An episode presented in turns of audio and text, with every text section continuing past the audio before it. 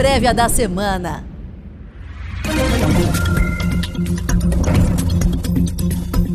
Hoje é segunda-feira, dia 23 de agosto de 2021. O meu nome é Bruna Bins, editora da TC Mover, e é hora de ficar por dentro de tudo que vai acontecer nos próximos dias, agora na prévia da semana.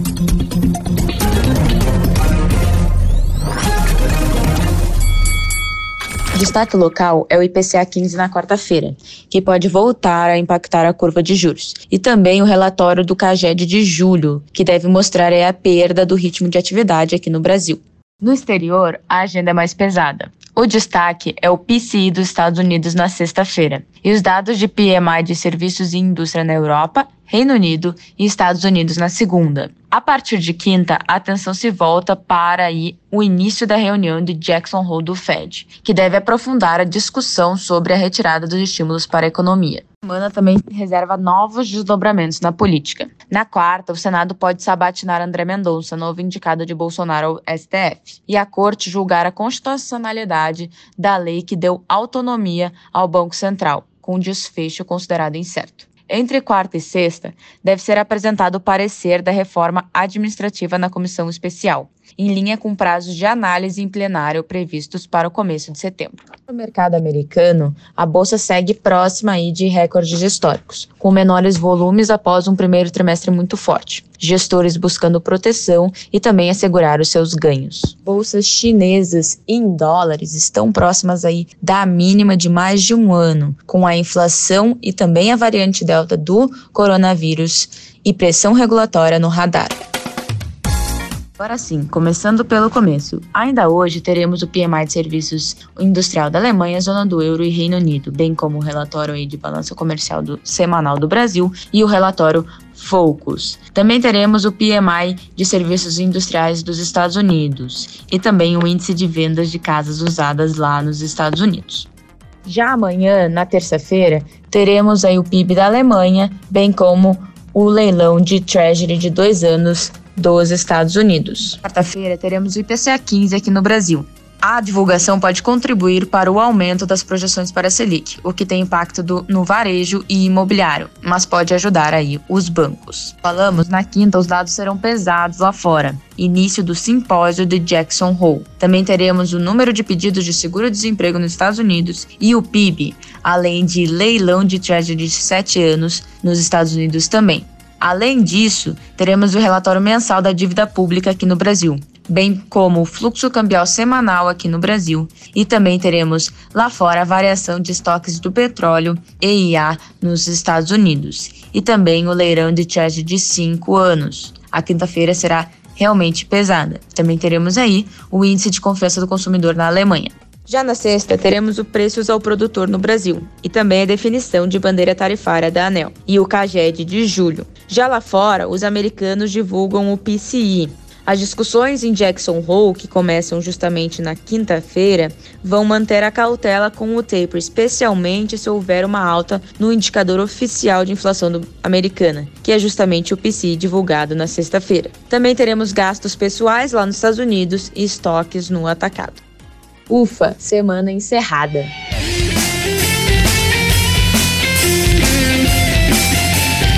Olá, bom dia. Sou Leopoldo Vieira, analista da Mover e trago os destaques da política, direto de Brasília. Essa semana será decisiva para o mercado precificar se a janela de governabilidade, que permite o avanço das reformas e privatizações, será ou não prematuramente encerrada em meio ao contexto de crise institucional, risco fiscal, antecipação do clima eleitoral, além das resistências ao projeto de reforma do imposto de renda. Uma reunião entre o ministro da Economia, Paulo Guedes, e articuladores governistas deve acontecer em busca de entendimento. O resultado ajudará a indicar tendência de adiamento da pauta econômica para 2023 ou de retomada de impulso dela até o fim do ano. Mas, mesmo com redução do fôlego da pauta econômica, não se descarta entregas parciais, como a privatização dos Correios. O relator da reforma administrativa, deputado Arthur Maia, disse que apresentará parecer até o fim da semana. No Senado, deve andar mais um pouco a reforma tributária ampla, sob relatoria de Roberto Rocha o risco fiscal deve crescer com a sinalização de acordo entre Guedes e a base aliada para retirar os precatórios do teto de gastos. No entanto, a medida favorece o pacto entre governo e Congresso, e integrantes do Ministério da Economia avaliam que o envio do orçamento para 2022, sem uma considerada guinada populista, amenizará o clima no mercado. A peça tem que chegar ao Congresso até o dia 31 desse mês. Já o fundão eleitoral deve haver acordo entre governo e sua base. O fato é que reforma do imposto de renda corre o risco de acabar engavetada. Segundo agências, a expectativa de deputados é de que o texto do imposto de renda seja analisado só em duas semanas, em torno de 1 de setembro.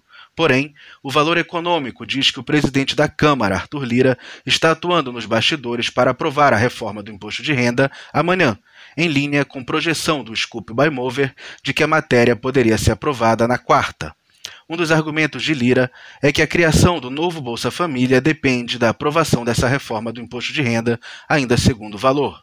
Na agenda está prevista uma sabatina amanhã no Senado do Procurador-Geral da República, Augusto Aras, que busca recondução.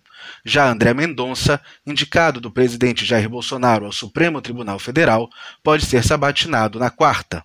O sucesso de ambos indicará o quanto o Senado, onde estão as maiores resistências atuais em concluir matérias da pauta econômica, pode aceitar se alinhar ao governo, apesar das polêmicas do presidente. Atualmente, o presidente do Senado, Rodrigo Pacheco, defende a moderação de Bolsonaro como ponto central para o avanço de matérias de interesse do executivo. Não ajuda que, na sexta, o chefe do executivo tenha enviado pedido de impeachment do ministro do STF, Alexandre de Moraes, e prometendo encaminhar nos próximos dias o de Luiz Roberto Barroso. Nesta semana, o STF julga a constitucionalidade da lei que deu autonomia ao Banco Central, com tendência favorável à manutenção do projeto aprovado, conforme a apuração do SCUP. E na sexta, começou na Corte o julgamento da exclusão do ISS do cálculo do PIS e da COFINS, com custo que pode chegar a 32,3 bilhões de reais aos cofres públicos. Conforme a Veja, o ministro Paulo Guedes tem melhorado a interlocução com alguns ministros do STF. Assim, a moderação de Bolsonaro, sobretudo em relação ao judiciário, mesmo alternando momentos de maior e menor tensão, será fundamental para a retomada de níveis relevantes de confiança. É importante saber que, mesmo que mantenha uma base de eleitores fiéis, com essa estratégia política, com ela, o presidente também ajuda a aproximar a oposição de centro e a oposição de esquerda para 2022 e incentivar que ambas se unam para bloquear propostas do executivo de interesse do investidor. Em paralelo, o ex-presidente Luiz Inácio Lula da Silva dá novos passos rumo à sua candidatura. A juíza da 12ª Vara Federal Criminal de Brasília rejeitou denúncia reapresentada pelo Ministério Público Federal contra o petista no caso do sítio de Atibaia, fruto da Operação Lava Jato. Uma boa semana e não se esqueça, Times Politics. Prévia da semana.